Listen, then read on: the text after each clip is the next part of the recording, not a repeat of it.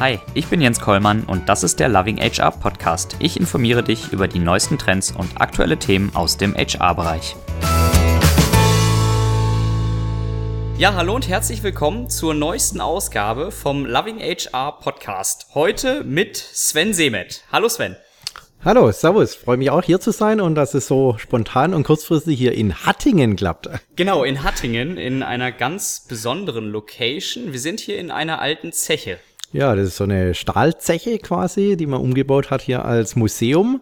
Äh, echt eine coole Location und wir haben hier von der Hans-Böckeler Stiftung äh, ein Digitalisierungskonferenz, äh, wo die Stahlbranche sich einmal im Jahr trifft und dieses Jahr das Hauptthema hat, äh, vertrauen Sie der Technik? Mhm. Fragezeichen, Ausrufezeichen. Und ich vertrete da das Thema künstliche Intelligenz in HR und hochspannende Diskussionen, die wir hier führen, sage ich dir. Ja, jetzt hast du auch schon so ein bisschen vorweggenommen, über was wir heute in dieser Folge reden möchten. Für die Zuhörer, die dich noch nicht kennen, du bist nicht beschäftigt bei der Hans-Böckler-Stiftung, sondern du bist bei IBM beschäftigt und das auch schon seit einigen Jahren und aktuell dort HR Thought Leader Watson Talent. Sven, sei so gut, ähm, führ mich kurz durch deinen Lebenslauf und erklär mir dann gerne auch, was macht ein HR Thought Leader Watson Talent bei IBM? Ja, kann ich gerne machen. Ja, ist Tatsache. Also ich bin jetzt echt in diesem Jahr 25 Jahre bei IBM. Das ist echt der Hammer. Äh, also das ist schon über die Hälfte meines Lebens. Ähm, wobei ich immer sage, ich muss in der zweiten Lebenshälfte muss ich noch was Sinnvolles machen. Wann immer diese zweite Lebenshälfte auch beginnt, sage ich dann immer frech. Ähm, ja, mal sehen. Also vielleicht kommen wir da später nochmal dazu. Aber 25 Jahre ist schon eine ganz, ganz lange ist, Zeit. Ja. Ähm, aber ich bin ein Zögling der IBM. Die IBM rekrutiert quasi ihren Nachwuchs äh, aus dem dualen Studium, entweder Bachelor oder Master. Das heißt, wir stellen jedes Jahr circa 220, 240 neue Studenten ein, Master und Bachelor. Mhm. Das heißt, haben über den Zeitraum eben von diesen zwei bis drei Jahren äh, Zeit, wo die eben studieren, haben wir über 700 Studenten immer da. Und unser Ziel ist es natürlich daraus, äh, unser Nachwuchs zu generieren. Ich glaube, ihr wart auch eins der ersten Unternehmen, was überhaupt einen dualen Master angeboten hat. Duale Bachelorprogramme ähm, machen viele, ne, auch immer mehr, aber äh, ich kann mich selber noch erinnern, weil das da, war damals für mich sogar mal interessant. Habe mhm. überlegt, ja, dualer Master bei IBM gab es sonst kaum woanders. Ja. Berufsbegleitender Master, ja, genau. Die Masterstudenten haben bei uns einen 28-Stunden-Arbeitsvertrag ähm, wo sie quasi in den Projekten aktiv mitarbeiten und natürlich je nachdem, wie sie Klausurphase haben, wie sie dann entsprechende äh, Hausarbeiten oder Prüfungen schreiben, äh, können sie von den 28 Stunden dann natürlich auch entsprechend balancieren. Also wir halten es da ganz flexibel. Genau, und so ein Zögling bin ich auch. Damals hieß das Ganze noch Berufsakademie in Stuttgart, mhm. heute Duale Hochschule mhm. Ähm, und ja, bin dann aber schon damals sehr angenehm ähm, im März noch, bevor ich die Diplomarbeit geschrieben habe, von der IBM übernommen worden in einen Festvertrag ähm, und dann auch im Oktober sofort in Kundenprojekte gestartet. Habe die ersten zehn Jahre Outsourcing-Projekte gemacht. Also ich bin eigentlich ein ITler, ein Informatiker, habe aber nie direkt tief in der Informatik gearbeitet, sondern immer als Projektmanager, Service Manager, Grid Manager, Project Executive, was immer da für Rollen auch gibt. Bis dann 2006 ähm, bei IBM eine spannende Initiative äh, war, was heute aber viele andere Unternehmen auch immer noch äh, machen. Ähm, und zwar das klassische HR Business Partner Modell aufzustellen mit Leute aus der Linie. Das heißt, wir mhm. haben 2006 eine Initiative weltweit gefahren, dass wir 50 Prozent der HR Business Partner aus der Linie haben wollen und die anderen 50 Prozent klassische HRler. Und ah, okay. ich, einer dieser äh, HR Business Partner war ich, äh, weil ich da äh, 2006 schon ja, sechs Jahre Management-Erfahrung hatte. Mhm ähm, und eigentlich ein Fable für das Thema Personalentwicklung hatte mhm. und auch in den Einstellungskommissionen äh, entsprechend aktiv war, in Nachwuchsförderprogrammen aktiv war und da ist HR eben einfach auf mich aufmerksam geworden und hat mir eigentlich diesen Job angeboten. Ähm, zum Glück auf Rotation, weil nach anderthalb Jahren habe ich echt meine Kunden vermisst. Also HR intern arbeiten, ja. ähm, vielleicht in die Runde hier, ist schon ein besonderes äh, Arbeitskonzept. Ähm, also ich habe meine Kunden vermisst und wollte eigentlich meine HR-Karriere schon wieder abbrechen und habe äh, das auch ähm, entsprechend damals unserem Arbeitsdirektor signalisiert. Äh, das könnt ihr vergessen. Äh, ich mache da nicht mehr weiter. Äh, lasst mich wieder raus. Äh, ich kann draußen die IBM viel besser repräsentieren. Ähm, ich brauche meine Kunden. Ich brauche den, ja, das, das Reiben tatsächlich auch mit den Kunden. Mhm. Ähm, Wobei auch in der HR-Funktion gibt es ja ab und an mal Reibung auch mit den internen Kunden. Aber das hat ja nicht Ja, aber intern, intern, intern ist intern. Ähm, und ja, wenn du tatsächlich extern äh, hier ein Unternehmen repräsentierst und Services repräsentierst, eine Kultur repräsentierst, gerade, äh, sag ich mal, die IBM ist ein über 100-jähriges Unternehmen äh, dann ist es halt eine andere Konstellation. Und dann hat mich aber HR nicht ziehen lassen mhm. ähm, und hat mir damals, ähm, ja, der Jobtitel hieß HR Engagement Manager äh, als Funktion angeboten, den ich dann auch über vier Jahre gemacht habe. Mhm. Und zwar war ich dann verantwortlich für Outsourcing-Projekte, Mergers, Acquisitions, Divestitures. Mhm. Also immer, wenn äh, eine IBM im größeren Stil Mitarbeiter übernimmt, im Projektcharakter, ähm, dann muss ja jemand her, der eine HR-Lösung macht. Und die IBM hat immer die Zielsetzung, äh, die Mitarbeiter, die zu IBM kommen, unterschreiben einen neuen Arbeitsvertrag in dem Übergang. Klassisch wäre ein Betriebsübergang nach 613a, aber dann hat man natürlich mit diesen ganzen Betriebsübergängen eine äh, ja, unstrukturierte ähm, Personallandschaft ähm, und, und unterschiedliche Terms and Conditions und deshalb ist unsere Zielsetzung immer neue Arbeitsverträge entsprechend abzuschließen, egal ob eine Merger, eine Acquisition oder eine Outsourcing-Situation passiert. Und das klappt auch meistens, weil die IBM-Verträge sowieso nicht so schlecht sind? Das klappt ganz gut, weil nicht nur die IBM-Verträge, ja, die sind schon gleichwertig. Das ist ja auch der Ansatz vom 613a. Aber weil wir ja in der Regel über IT-Fachkräfte reden mhm. und IT-Fachkräfte sich teilweise nicht wünscht, also nicht gewünscht hätten, jemals den Arbeitgeber IBM zu haben. Also egal, ob sie aus einer Bank kommen, ob sie aus einem äh, äh Dienstleistungssektor kommen, ähm, ich habe ein schwedisches Möbelhaus zum Beispiel in Outsourcing gemacht äh, oder auch ein Automobilhersteller ein Teil Outsourcing gemacht. Das sind alles IT-Fachkräfte in diesen Unternehmen und die, wie gesagt, äh, konnten sich halt nicht vorstellen, einmal bei, für die IBM zu arbeiten und dann ist es schon attraktiv. Also ich habe da schon attraktive Arbeitsangebote machen können immer. Mhm. Es ist dann nicht so schwer, mhm. wobei es schon lebensphasenorientiert abhängig ist. Also einen 30-Jährigen überzeuge ich leichter, mhm. zur IBM zu wechseln als einen 55-Jährigen äh, der sich dann schon Gedanken macht, ähm, was mache ich die letzten 15 Jahre äh, bei einer IBM? Mhm. Äh, Komme ich denn da überhaupt noch mal an? Also da gibt's mehr Überzeugungsarbeit zu leisten. Also spannende Themen. Mhm. Mhm. Ja, und nach diesen vier Jahren, das war dann 2012, ähm, habe ich dann ähm, diesen Acquisition, das war eine Acquisition von Kenexa mhm. äh, äh, als Projekt auch gehabt. Äh, Kenexa ist im nordamerikanischen Markt quasi äh, ein führender Software-Dienstleister gewesen, damals schon, als wir den 2012 übernommen haben. Wir haben über 3000 Mitarbeiter da übernommen, also akquiriert als Company.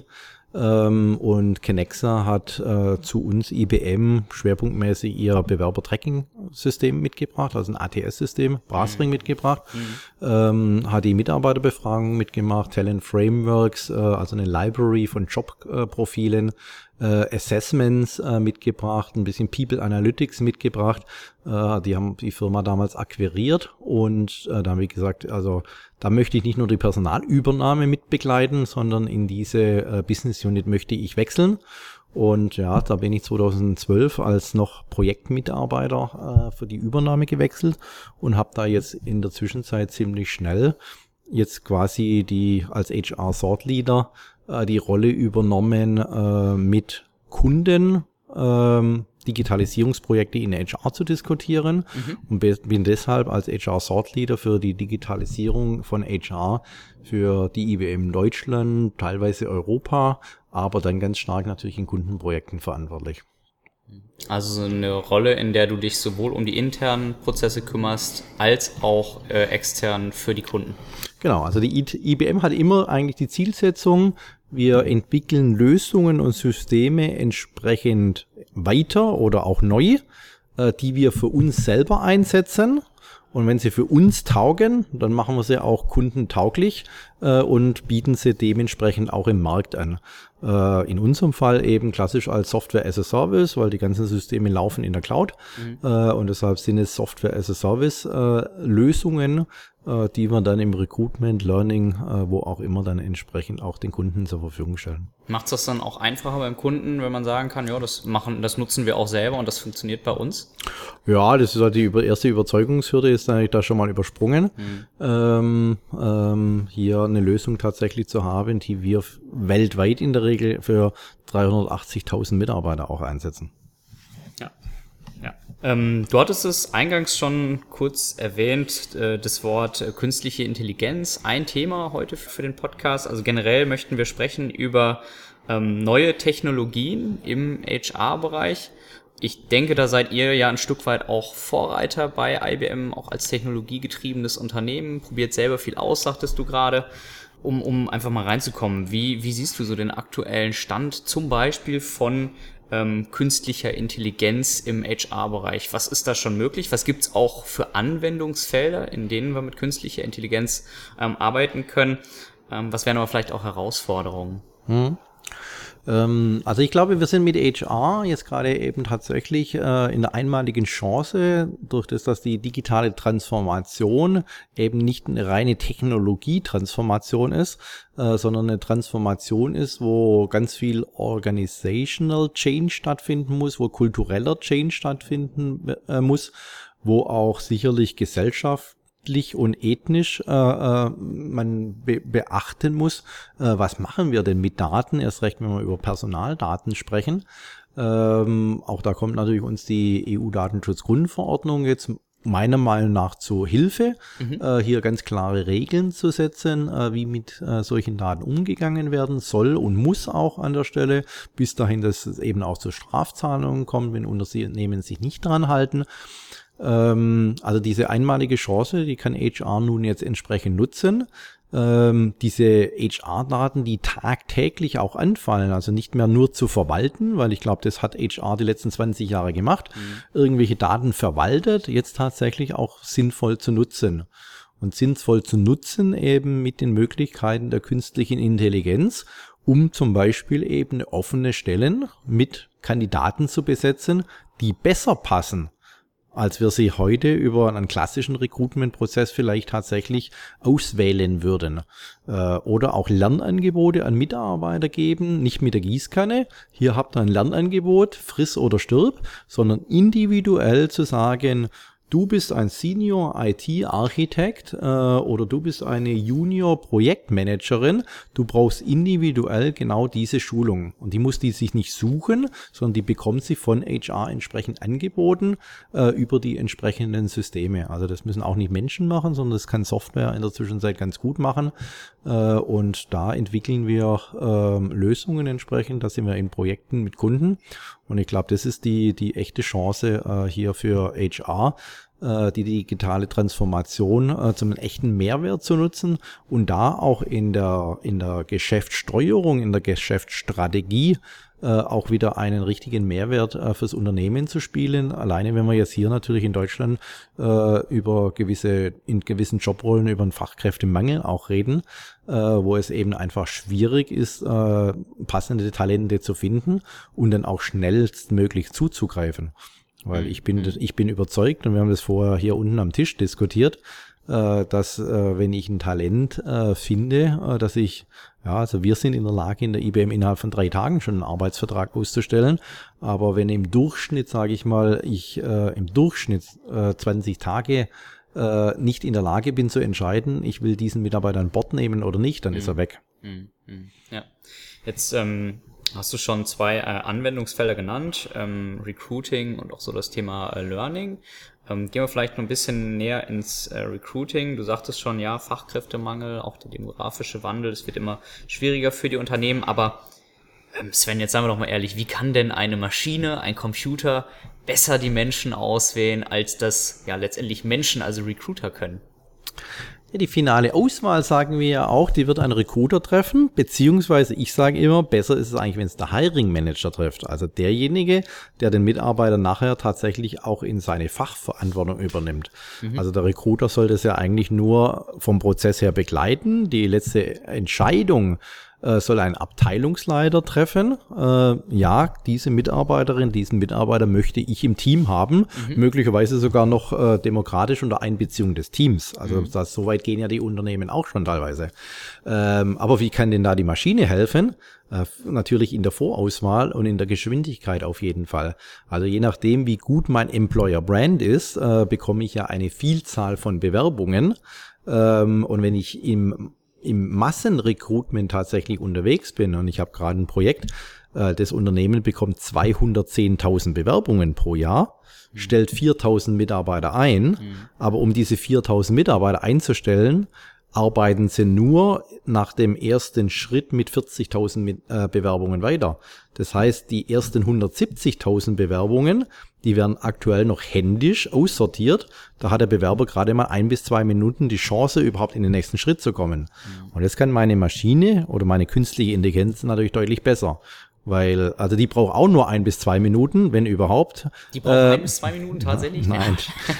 wenn überhaupt, äh, um, um eine Bewerbung zu qualifizieren, äh, ist sie relevant fürs Unternehmen? Also da fällt, der Cultural Fit schon mal rein mhm. äh, und dann entsprechend auf mögliche offene Stellen, also nicht mal nur auf diese offene Stelle, wo sich der Bewerber beworben hat, sondern möglicherweise sogar darüber hinaus äh, der könnte auch auf eine andere Stelle passen. Da braucht die Maschine einen Bruchteil von Sekunden. Und jetzt überleg mal, wie lange du brauchst, um ein PDF-Dokument mit 30 Seiten zu lesen und zu beurteilen. Ist die Frau Müller, die sich da gerade bewirbt, 30 Seiten PDF geeignet für euer Unternehmen? Cultural Fit sagtest du gerade zum Beispiel. Das wäre jetzt nicht unbedingt das Erste, woran ich gedacht hätte bei einer ähm, computergestützten ähm, Vorauswahl. Also inwiefern kann ich den Cultural Fit dort mit reinbringen? Ähm, enorm sogar, enorm, ähm, indem ich tatsächlich Kriterien anlege, ähm, und das kann ich auch wieder sehr schön aus historischen Daten ableiten. Äh, welche Mitarbeiter habe ich im Unternehmen? Äh, wo sind auch meine Top-Talente? Was macht meine Top-Talente aus? Ähm, was sind das für Kriterien, die diese Top-Talente ausmachen? Und äh, die kann ich wiederum eben, wir nennen es Success-Profil, äh, die kann ich anlegen als Success-Profil äh, äh, gegenüber meinen Kandidaten und dann zum Beispiel sagen, äh, ich möchte Mitarbeiter äh, oder äh, ich möchte New Hires generieren in Form von Offenheit, Toleranz, äh, Flexibilität, ähm, ähm, ja, auch Innovationsfähigkeit, äh, solche Themen.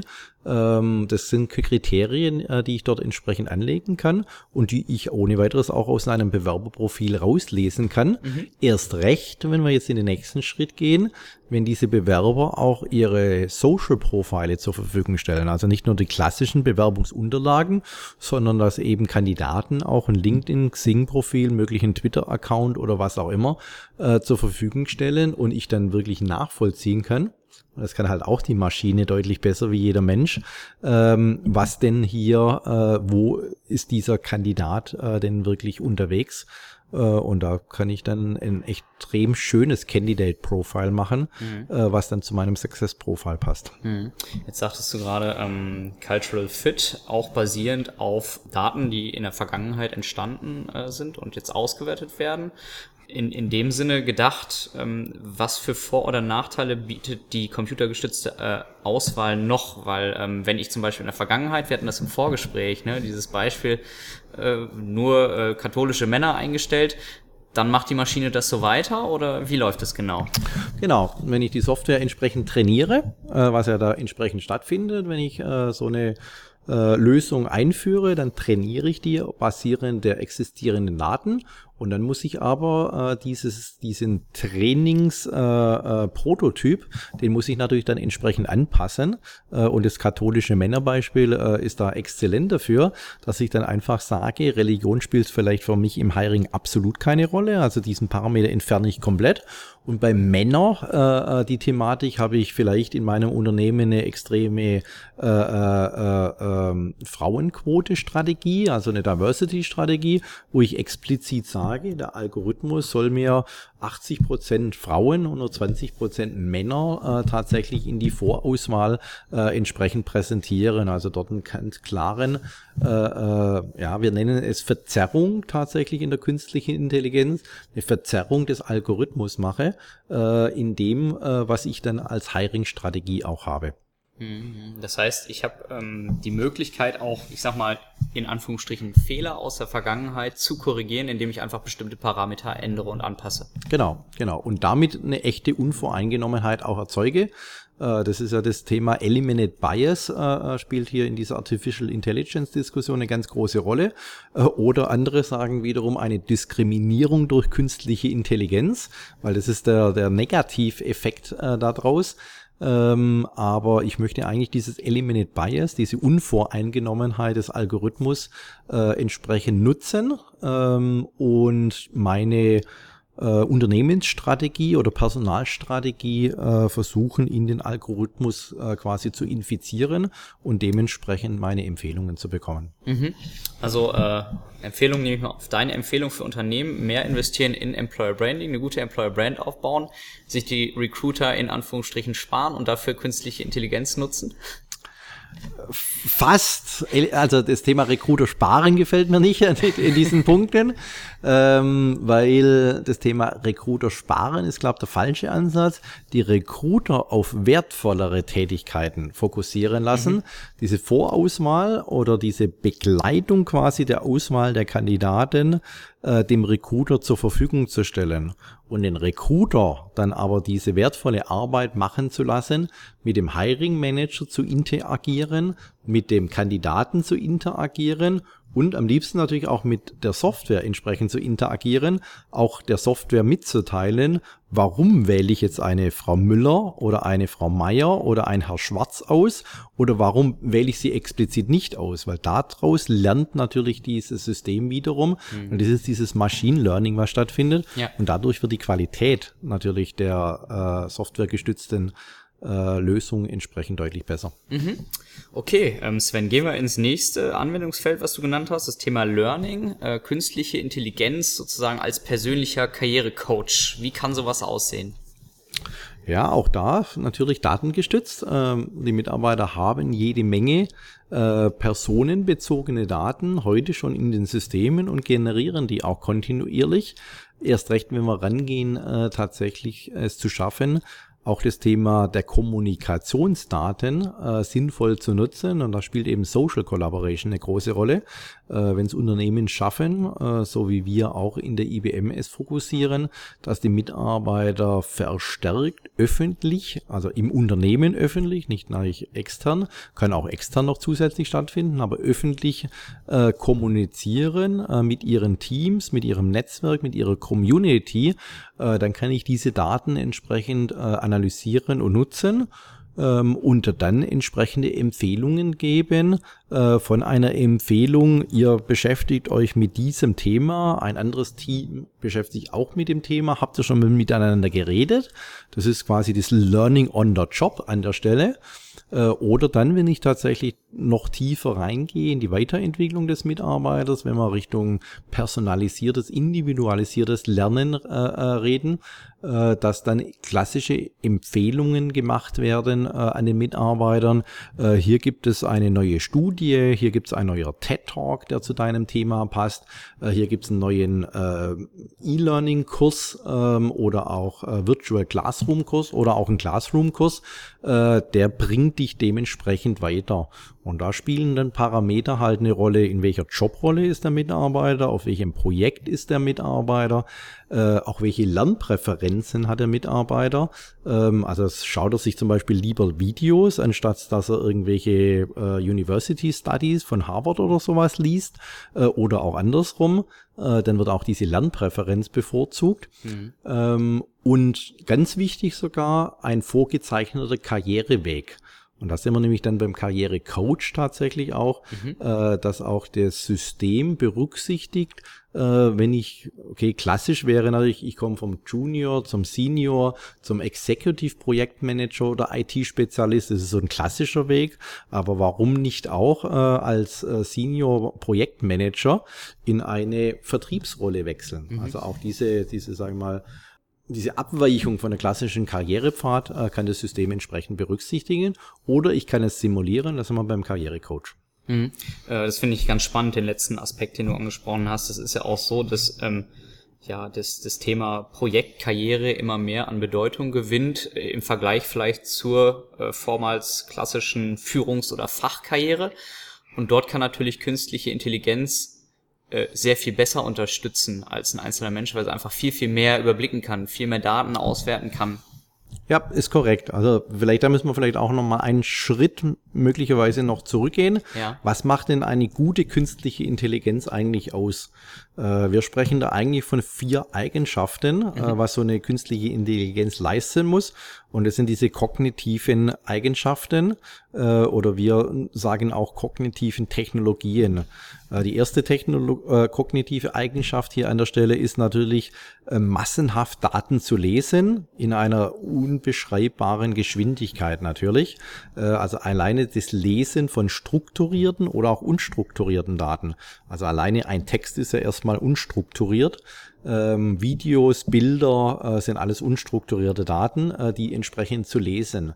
Zweite Eigenschaft ist dann, diese Daten zu verstehen. Und da mache ich immer gerne das Beispiel, wenn wir beide uns jetzt über einen Golf unterhalten wollen, mhm. dann können wir uns über den VW-Golf unterhalten, wir können uns über das Golfspiel unterhalten, vielleicht auch etwas komplexer über einen Golfstrom unterhalten. Das muss man tatsächlich verstehen aus dem Kontext heraus. Mhm. Äh, eine gute künstliche Intelligenz äh, kann eben diesen Kontext auch wirklich äh, verstehen, in welchem Umfeld handelt denn jetzt hier dieses Thema. Mhm. Und dann kommen wir zur dritten und vierten wesentlichen Eigenschaften. Und das hatte ich vorher eigentlich schon an den Beispielen äh, zum Beispiel genannt. Aber hier einfach nochmal auf der theoretischen Ebene ist das Thema Interagieren mit einem Experten. Vorher haben wir den Experten genannt äh, Recruiter. Im Learning ist es natürlich auch ein Lernexperte oder wir haben sogenannte Profession Owners, also hinter unseren Jobrollen gibt es Profession Owners, mhm. äh, die dann auch entscheiden können, was diese Profession entsprechend kontinuierlich weiterentwickeln. Ähm, diese Interaktion äh, muss ein kognitives System äh, entsprechend können. Ähm, in einem Chatbot-Verfahren ähm, oder in einem einfachen, simplen Feedback-Verfahren mit entsprechenden Parametern und daraus, und das ist die vierte Eigenschaft, dann eben dieses Machine Learning machen. Also Machine Learning auf Basis von Feedback durch die Interaktion zwischen Mensch und Maschine.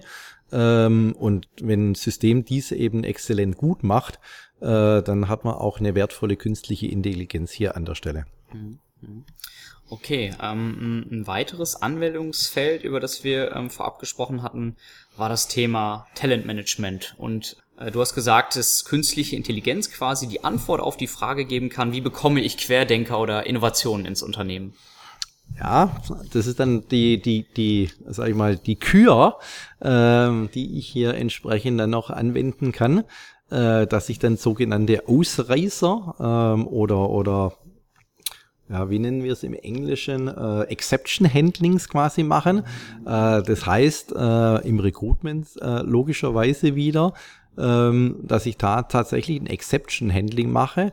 Da ist ein Kandidat, der sich hier äh, dem Unternehmen anbietet, der passt in kein einziges Muster, weil es sind ja Mustererkennungsverfahren, das Verstehen von Daten, äh, der passt da nicht rein, könnte aber in, trotzdem interessant sein. Und da kommen nämlich dann auch diese Recruiter wiederum ins Spiel, die jetzt heute sich mit blöden administrativen, operativen Themen beschäftigen. Die können sich diese Exceptions angucken und können schauen, ist es so ein Querdenker? Ist es so einer, der vielleicht möglicherweise die nächste Disruption für unser Unternehmen bringen kann, äh, der hier Innovationen schaffen kann. Äh, so eine Perle, die wir tatsächlich suchen. Also das sind diese Querdenker, wir nennen sie in der IBM Wild Ducks. Okay. Äh, und wir haben extra äh, auch ein ähm, ähm, ein Verhaltensmerkmal äh, bei uns in der IBM. Also wir reden über neun Verhaltensmerkmale, die IBM haben müssen. Ähm, und da ist neben so Succeed äh, äh, for Clients oder äh, Support IBMers äh, ist auch äh, Accept Wild Ducks äh, hier äh, eine entsprechendes Verhaltensmerkmal, äh, was IBMer zeigen, zeigen sollen. Also tatsächlich diese verrückten Typen, ähm, diese, die, diese crazy Ideas, äh, die sind gewollt, weil sie können tatsächlich möglicherweise die nächste Innovation schaffen. Ja. Und äh, die Wahrscheinlichkeit, diese Wild Ducks dann auch ins Unternehmen zu bekommen, ist beim Einsatz von künstlicher Intelligenz viel höher, weil eben der Recruiter dadurch viel mehr Zeit hat, sich mit diesen äh, Perlen, hast du sie genannt, zu beschäftigen, im Vergleich zu, wenn er selber die Vorauswahl und äh, für jeden Lebenslauf zehn Sekunden hat, vornehmen muss. Ja, klassischer logischerweise äh, zum Beispiel, äh, du bekommst einen Lebenslauf mit, was weiß ich, ähm, Insolvenzverfahren im, im, im, im äh, Startup, ähm, was weiß ich, abgebrochenes Studium, ähm, zwölf Monate im Sabbatical, Work and Travel äh, durch Afrika äh, und solche Dinge. Ähm, den würde wahrscheinlich ein klassischer Recruiter gleich sagen, hey, vergiss es, ähm, weil er auch gar nicht die Zeit hat, sich möglicherweise mit dem näher zu beschäftigen. Ähm, und wenn diese Zeit eben zukünftig gegeben ist, äh, dann kann das vielleicht doch eben genau dieses Talent sein. Äh, wobei ich natürlich auch glaube, dass bei diesen Exceptions, äh, die die Software da entsprechend präsentiert, ähm, weiß ich vielleicht auch nur eine äh, einstellige Anzahl in Prozent äh, wirkliche Waldax äh, drin sind. Aber trotzdem äh, kann es für ein Unternehmen wertvoll sein, äh, so einen Querdenker tatsächlich äh, ins Unternehmen zu holen äh, und dadurch die nächste Innovation und Basis tatsächlich für den Unternehmenserfolg möglicherweise für die nächsten 15 oder mehr Jahre zu schaffen. Mhm. mhm. Sven, jetzt haben wir viel gesprochen über die äh, schöne neue Welt und die vielen Möglichkeiten, die künstliche Intelligenz mitbringt. Was sind aus deiner Sicht die Risiken auch beim Einsatz dieser neuen Technologie? Mhm. Sicherlich eins hatte ich von, äh, auch schon angesprochen, ist das Thema Datensicherheit. Also welche Daten äh, nutze ich, in welcher Form nutze ich sie, ähm, wie stelle ich sie auch dann entsprechenden Software-Systemen zur Verfügung, weil das ist sicherlich nicht mehr nur nicht nur eine äh, Cloud-Anwendung, die möglicherweise auf diesen Daten basiert arbeitet, äh, sondern wir äh, sind da auch ein Verfechter mit sehr offenen Systemen, mit offenen Architekturen, mit äh, vielfältigen Schnittstellen in alle Richtungen, äh, hier Möglichkeiten zu schaffen vom Talent Relationship Management, Alumni Netzwerk Management, äh, wo wir gar nicht unterwegs sind, aber tolle Startups oder andere Softwareanbieter da im Markt unterwegs sind, äh, hier Daten entsprechend zu verarbeiten und dann wiederum für Prozesse zur Verfügung stellen. Also da spielt es ganz wichtig eben eine Rolle, eine Datenarchitektur auch zu diskutieren, zu schaffen auch sicherlich im Unternehmen nicht nur den Datenschutzbeauftragten zu haben, der weiß, äh, sage ich mal, in der Theorie, wie die Daten äh, äh, gespeichert, genutzt, verarbeitet werden, weiterverwendet werden, auch wegen mir pseudonymisiert, anonymisiert weiterverwendet werden. Auch die Einbeziehung der Mitbestimmung und der Mitarbeiter selber äh, spielt da eine entsprechende Rolle. Also das ist sicherlich eine der Haus Herausforderungen, äh, die man beim Umgang mit Daten da äh, leisten muss und wo wir sicherlich auch noch die ein oder andere Diskussion äh, entsprechend zu führen haben äh, und da auch nicht die äh, passende Lösung hier, äh, sage ich mal, auf dem White Paper jetzt zu präsentieren haben. Aber diese Diskussionen führen wir gerne.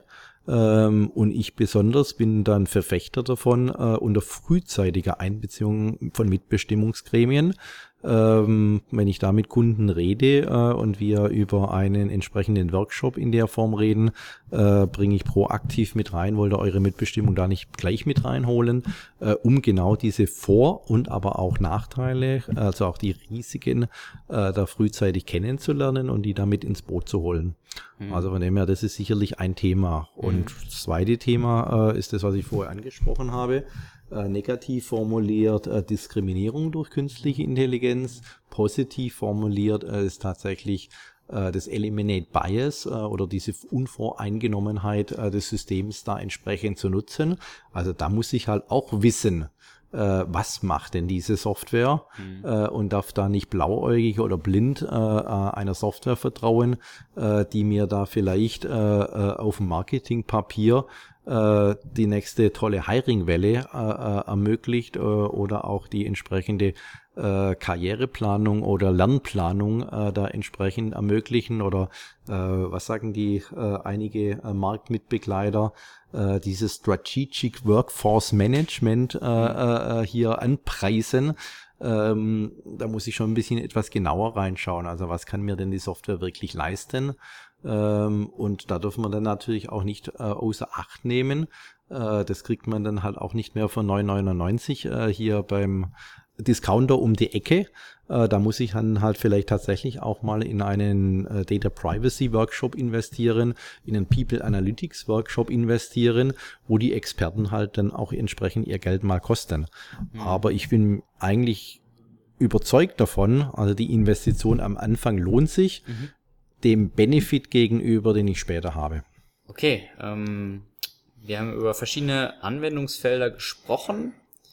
Erstmal nur, ich sag mal, in der Theorie. Was macht ihr schon alles konkret bei IBM? Wo nutzt ihr künstliche Intelligenz? In allen den Feldern, die wir angesprochen haben. Äh, vom Recruitment tatsächlich angefangen. Ähm, unser neuestes Highlight ist tatsächlich ein Chatbot äh, mhm. äh, auf der Karriereseite, äh, ein intelligenter, interaktiver Chatbot, äh, mit dem unsere Kandidaten äh, interagieren können und da nach 10 bis 15 Fragen schon die ersten offenen Stellen quasi zu ihrer Person angeboten bekommen, äh, weil es eben einen entsprechenden äh, Fit gibt äh, zwischen Kandidat und entsprechend äh, möglicher offener Stelle ähm, aber auch so intelligent äh, quasi gemacht, dass ich nach äh, kulturellen Themen äh, des Unternehmens fragen kann, in unterschiedlicher Form auch. Ein schönes Beispiel ist immer so die Kleiderordnung, also der Dress, mhm. Dresscode. Äh, du kannst da fragen, kann ich in Jeans kommen, kann ich in äh, Badelatschen kommen, ähm, muss ich eine Krawatte tragen? Also du kannst ja diese Frage mega unterschiedlich formulieren mhm. und der Chatbot gibt dir die richtige Antwort ähm, oder auch in Richtung Remote-Arbeiten, Homeoffice-Arbeiten, äh, diese Möglichkeiten. Äh, bring your own device, äh, kann ich das da einsetzen und solche Dinge. Also echt ein, ein super 7 mal 24 verfügbares äh, Wissenssystem, äh, was hier alle Fragen, äh, die so üblicherweise ein Kandidat hat, und sich aber auch möglicherweise nicht traut, einen Recruiter zu fragen, äh, weil er denkt, dann disqualifiziere ich mich ja. Also mhm. die Frage, darf da, so? ja auch Gehaltsthemen, genau, aber darf ich mit Badeschlappen auf Arbeit kommen? Äh, würdest du nicht mal als einen Recruiter wahrscheinlich fragen.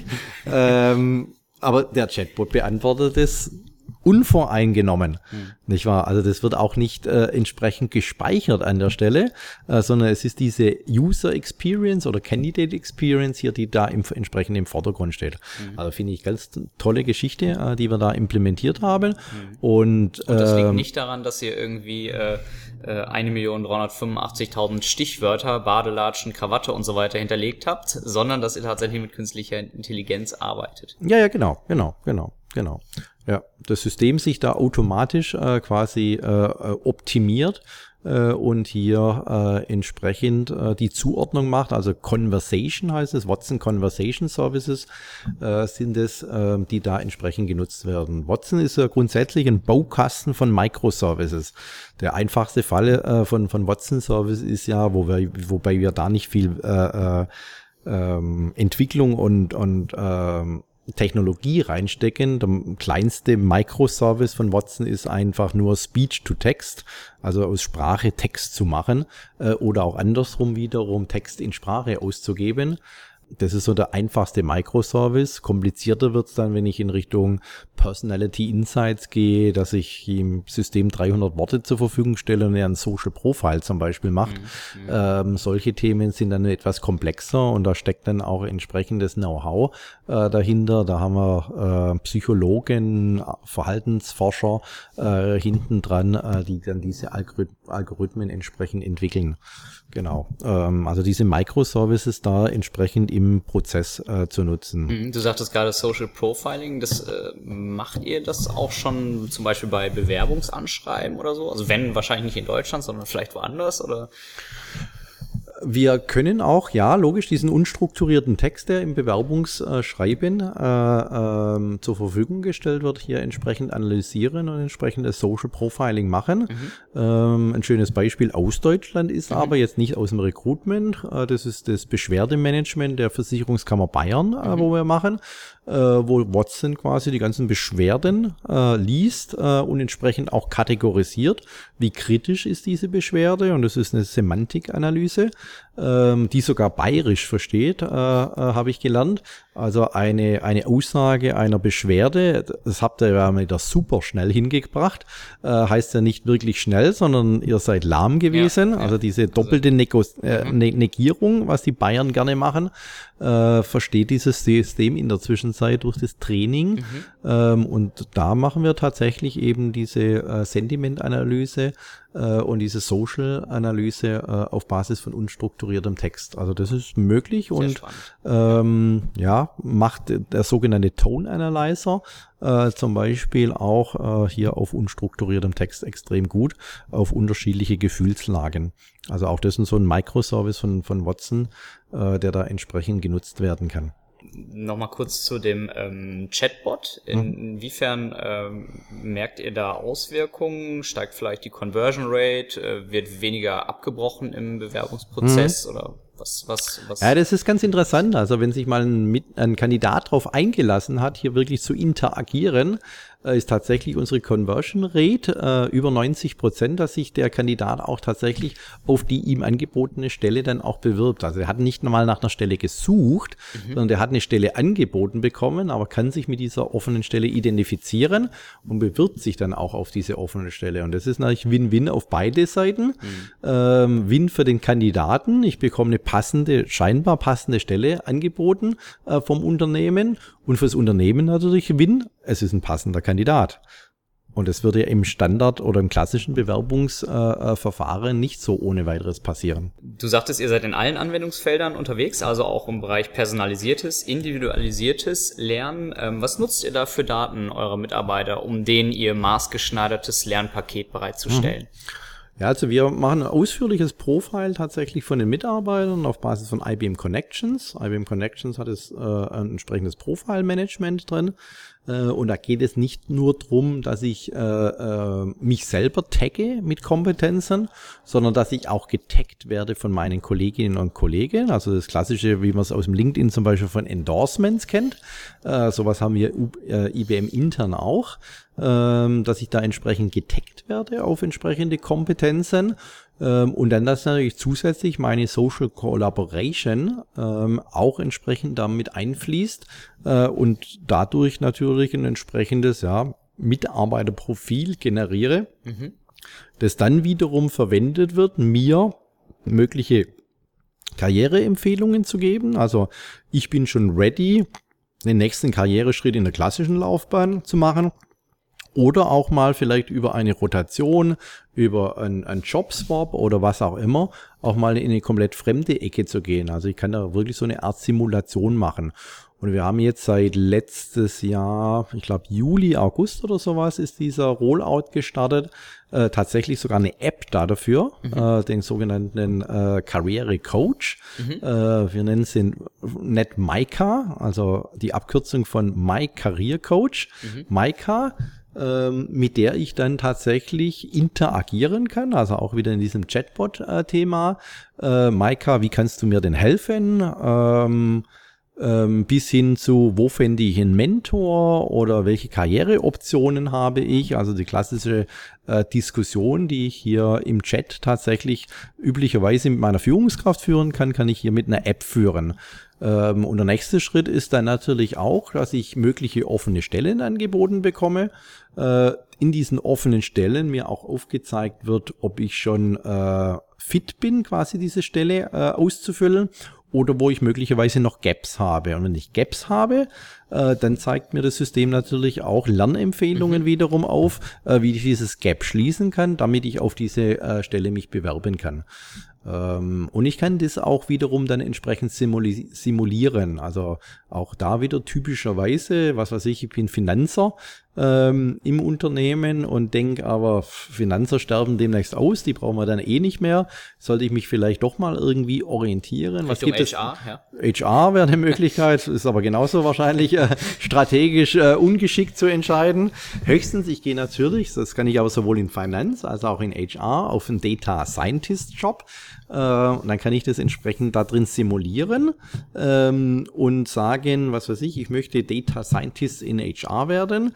Äh, dann sind da hinterlegt tatsächlich die Kompetenzen, Skills, äh, die ich haben müsste, äh, um diesen Job machen zu können. Und das wird mir dann wiederum entsprechend mit Lernempfehlungen auch wieder zur Verfügung gestellt. Aber jetzt musst du die Frage stellen, was halten die Führungskräfte von diesem Karrierecoach? Weil. Ich wollte gerade fragen, auch von der Kultur her, ist das gewünscht, diese interne Mobilität bei IBM? Ja, das ist äh, netter formuliert die Frage, weil äh, oft bekomme ich die Frage, was halten eure Führungskräfte denn, äh, dass die Mitarbeiter dann plötzlich so einen Karriereberater haben. Ähm, von IBM tatsächlich strategisch gewünscht und wir sind davon auch überzeugt, was eigentlich im Markt gängig äh, bekannt ist. Gute Führungskräfte lassen ihre Talente ziehen. Ich war eher die mittelmäßigen oder schlechte Führungskräfte, die bunkern ihre oder protecten ihre äh, Talente äh, um ihren eigenen, sage ich mal, Arsch zu retten. Ganz schlechte da, Führungskräfte haben gar keine Talente, ne? Die kommunizieren das gar nicht. Äh, und das ist auch immer seltsam, weil sie suchen sich ja ihr Team auch oftmals selber aus. Genau, und ja. die haben aber dann die, die, die, die größte äh, äh, Attrition-Quote, weil die mit äh, die Talente natürlich das nur eine gewisse Zeit aushalten. Und dann kommt nämlich genau diese Story, äh, äh, Employee Join Companies, but Leave Managers.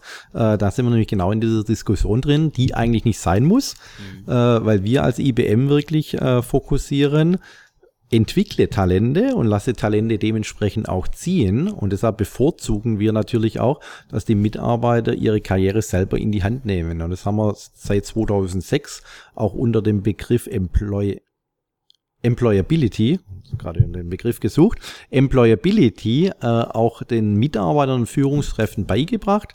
Was bedeutet Employability für die Mitarbeiter?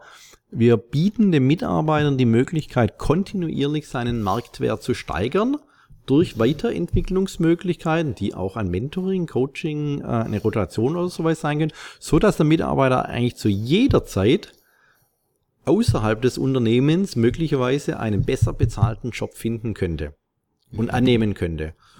Und weil wir aber es schaffen, diese Weiterentwicklungsmöglichkeit zu geben und auch natürlich intern dann diese Veränderungsmöglichkeit zu geben, da kommen wir gleich noch dazu, bleiben die Mitarbeiter bei uns.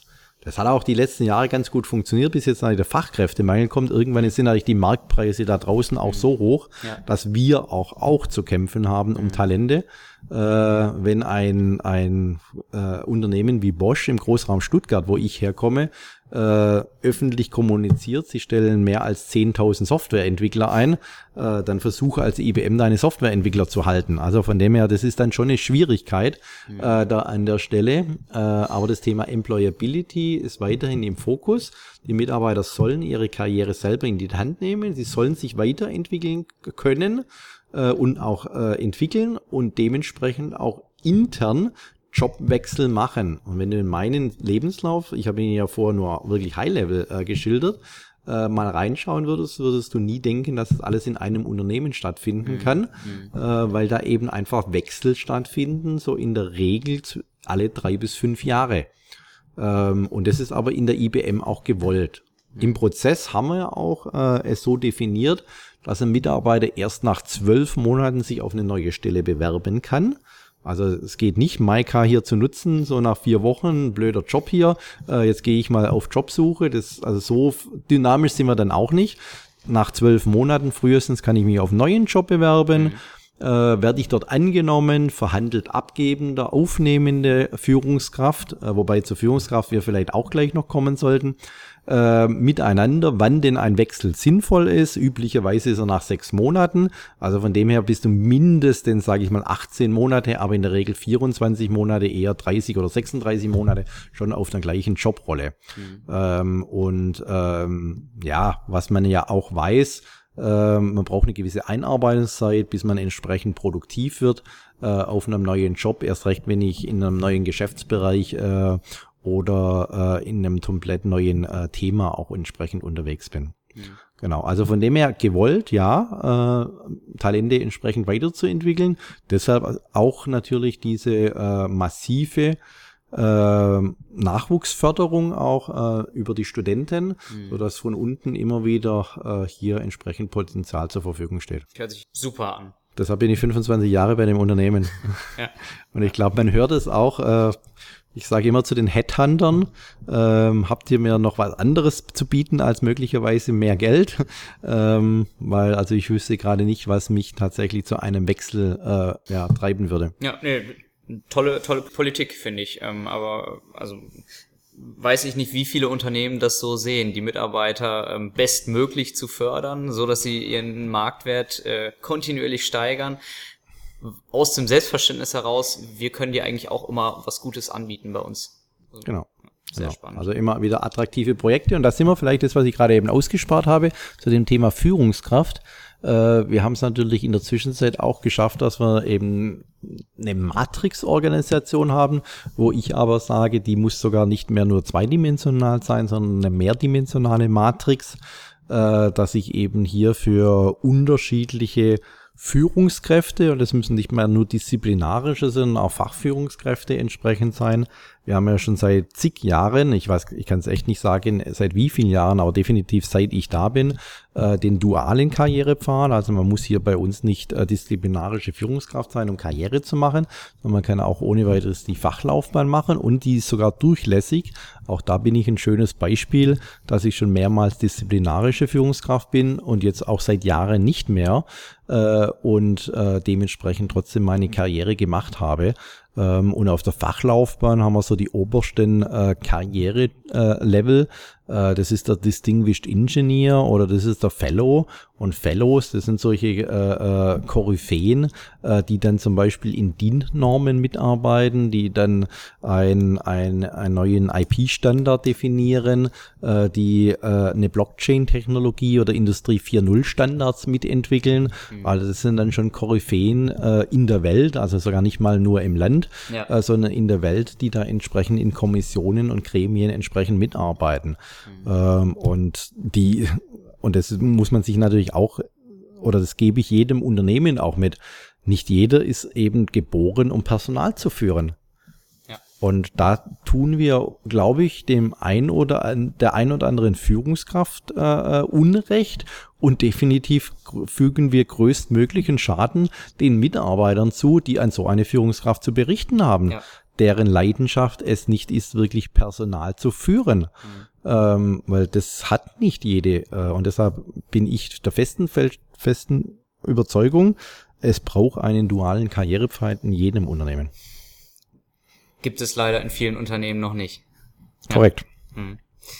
Ähm, Sven, jetzt sind wir so ein bisschen vom Thema ähm, künstliche Intelligenz, neue Technologien zum Thema Kultur, ich sag mal, abgerutscht. Finde ich aber auch sehr, sehr spannend und bedingt sich ja auch gegenseitig bei ähm, IBM. Inwiefern hat sich das Unternehmen denn durch den Einsatz künstlicher Intelligenz verändert? Ja gut, also wir haben uns das Thema Watson, äh, wie wir die künstliche Intelligenz ja nennen, 2011 zu unserem 100-jährigen Jubiläum quasi als Geschenk gemacht.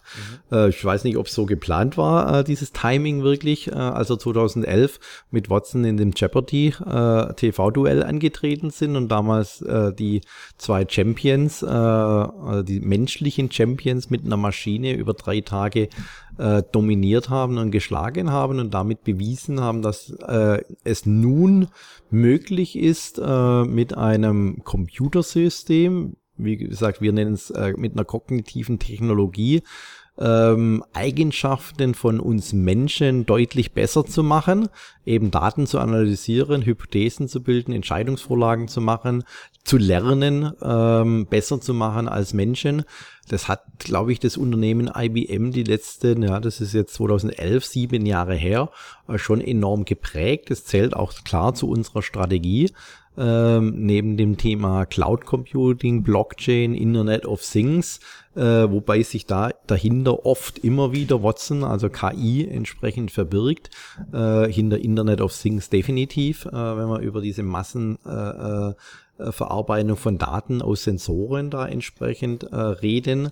Also von dem her, das ist für uns jetzt schon wieder eine, sage ich mal, ähm, Transformation oder, oder nächsten, nächsten Schritt der Veränderung des Unternehmens, keine Ahnung, wahrscheinlich wie in den 60er Jahren von der maschinellen äh, Datenverarbeitung zur computergestützten Datenverarbeitung ähm, oder in den 90er Jahren tatsächlich äh, das Zeitalter äh, ins E-Business, ins Internet rein. Äh, so äh, gehen wir, glaube ich, jetzt in das KI-Zeitalter rein ähm, und es zeigen ja auch die entsprechenden Kurven auf, äh, wie wir jetzt eben zukünftig in der Lage sein werden, tatsächlich äh, Daten zu verarbeiten und speziell eben das Thema unstrukturierte Daten. Weil man muss halt einfach wissen, 80 Prozent der Daten, die wir heute halt haben, äh, die es zu verarbeiten gilt, äh, sind unstrukturierte Daten und das ist das sogenannte Dark Data äh, für viele Unternehmen heute. Die können sie heute nicht nutzen und wir werden jetzt in der Lage sein, eben dieses Dark Data äh, diese unstrukturierten Daten nutzbar zu machen. Und das in jeglicher Industrie, also von den Versicherungen, Banken über Travel and Transport, äh, äh, Automobilindustrie, Manufacturing äh, bis ins Gesundheitswesen äh, dementsprechend. Ähm, und ja, da glauben wir, äh, sind wir, sind wir gut aufgestellt, sind wir bestens aufgestellt, weil wir auch frühzeitig vorgedacht haben. Ähm, und ja, mein neuer Deutschlandchef, den wir seit Januar haben, den Matthias Hartmann, äh, der hat nett formuliert in einem Zitat, äh, es ist wahrscheinlich die äh, beste Möglichkeit, vielleicht sogar die einzige Möglichkeit aktuell durch die künstliche Intelligenz, die größten Probleme der Menschheit äh, tatsächlich zu lösen. Äh, und da spricht er eben explizit das Thema Gesundheit, das Thema Klima an, das Thema äh, ähm, äh, Smarter Cities an. Diese Themen, die gilt es da entsprechend zu lösen. Und da haben wir, glaube ich, mit äh, dem neuen Rohstoff Daten äh, und die Verarbeitung dieser Daten eine unheimliche Chance. Und da wird KI eine äh, wesentliche Rolle spielen. Mhm. Sven, jetzt sagtest du, ähm, ja, du siehst euch da als bestens aufgestellt. Ihr habt euch frühzeitig ähm, damit beschäftigt. Ähm, ihr seid dementsprechend auch ähm, sehr viel weiter als viele andere Unternehmen. Was würdest du jetzt ähm, einem Personalverantwortlichen, ähm, einem HRler raten, der von dem Thema noch nicht sonderlich viel mitbekommen hat, der das aber ganz spannend findet, wo, wo fange ich überhaupt an als Unternehmen, wenn künstliche Intelligenz noch ein komplettes Fremdwort für mich ist? Wie näher ich mich dem Thema an? Was, hm. was wären so die First Steps? Muss ich mal kurz nachdenken ein bisschen. Ähm, was ist so ein erster Schritt? Ich würde gerne gleich zu dem Thema Design Thinking gehen, mhm. äh, aber das ist vielleicht sogar noch ein, ein, ein erster, zweiter Schritt dann tatsächlich, wenn ich mich beschäftigt habe. Ich glaube, ich muss mich zum einen und da gibt es ja genügend Möglichkeiten tatsächlich durch den Medien, die zur Verfügung stehen. Unser Podcast ist jetzt ein schönes Beispiel dafür. Äh, mich mal entsprechend schlau machen, ähm, dann möglicherweise erste Leuchtturmprojekte äh, da anschauen. Da ist unser, unser, unser Chatbot, äh, den wir selber nutzen oder den wir jetzt teilweise für Unternehmen geschaffen haben, zum Beispiel echt ein schönes Beispiel. Oder ja, wir ziehen ja, hier bin ich ja auch mit unserem kleinen Nao-Roboter hier auf dieser äh, Veranstaltung, ähm, mal sich mit so einem Nao-Roboter tatsächlich beschäftigen. Äh, was können diese Roboter denn tatsächlich leisten? Wobei ich sage, der Roboter ist nur das Endgerät tatsächlich äh, und der Nao-Roboter, den ich dabei habe, der ist dümmer wie jedes Smartphone und Tablet. Äh, da an der Stelle von der Leistungsfähigkeit tatsächlich. Aber wir Menschen brauchen wohl so humanoide Roboter, um, um äh, zu verstehen, äh, guck mal, da kann eine Maschine plötzlich äh, eine Eigenschaft besser als ein Mensch. Ähm, also sich mit dem Thema äh, an die Materie anzu, äh, heranzutasten. Äh, und da gibt's halt ein paar schöne Beispiele. Wir haben jetzt den Pepper, das ist ja der große Bruder von dem Now. Den haben wir jetzt am Terminal 2 äh, in München äh, quasi den Reisenden zur Verfügung gestellt. Äh, und wenn man mit dem halt mal so interagiert, dann merkt man mal, was so eine künstliche Intelligenz einfach kann. Und das ist einfach naheliegend. Warum soll so eine äh, KI äh, denn nicht auch Routinetätigkeiten, also wenn wir in HR äh, unterwegs sind, reden wir ganz viel über Routinetätigkeiten, administrative, operative Themen. Warum soll so eine KI sowas nicht erledigen können?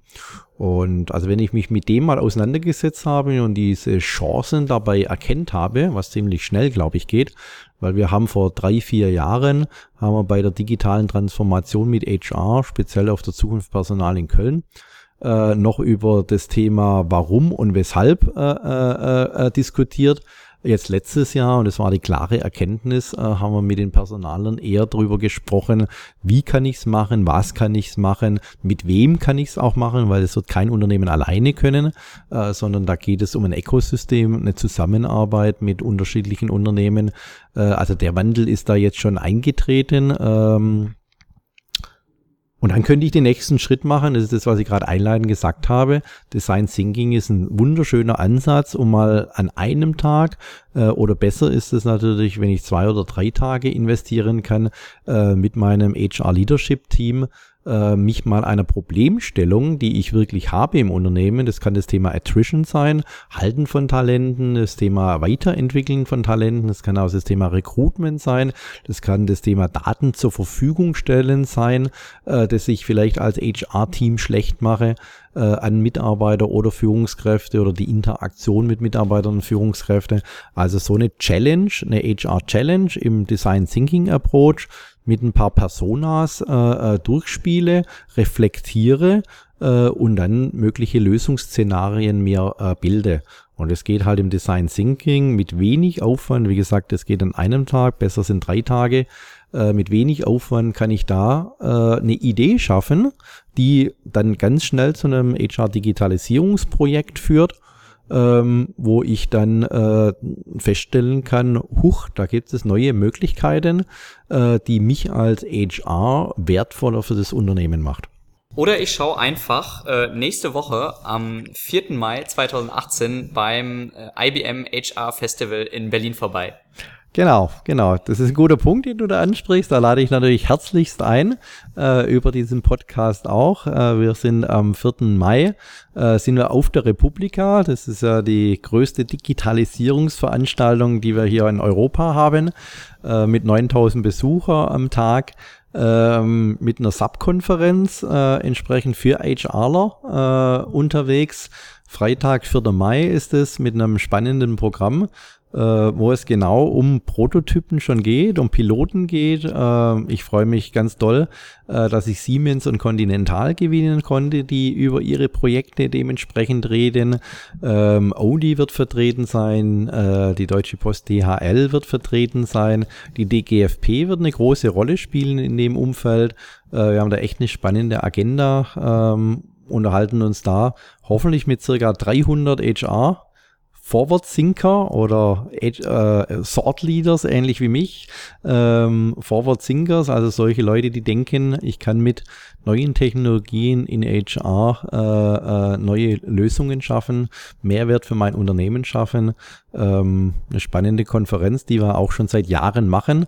Ähm, es gibt auf unserer Webseite auch einen schönen Rückblick von 2017 äh, wo man einen Einblick drüben gehen kann. Äh, von dem her, ja, den Link werden wir wahrscheinlich unten hier reinhauen. Genau, packen wir in die Show Notes. Ähm, ja, Sven, äh, vielen herzlichen Dank für den spannenden Podcast. Äh, ich konnte viel für mich mitnehmen. Ich mache mir Gedanken, ob ich zum Data Scientist umschule und äh, ob ich mal den Chatbot von IBM äh, im Recruiting ausprobiere. Das hat wirklich ähm, Lust gemacht. Ich finde es ähm, klasse, was du über die Kultur auch erzählt hast, über die Herangehensweise bei IBM, was die eigenen Mitarbeiter, was die Weiterentwicklung der Mitarbeiter angeht und auch das Fördern von ganz unterschiedlichen und vielleicht auch mal exotischen Karrierewegen.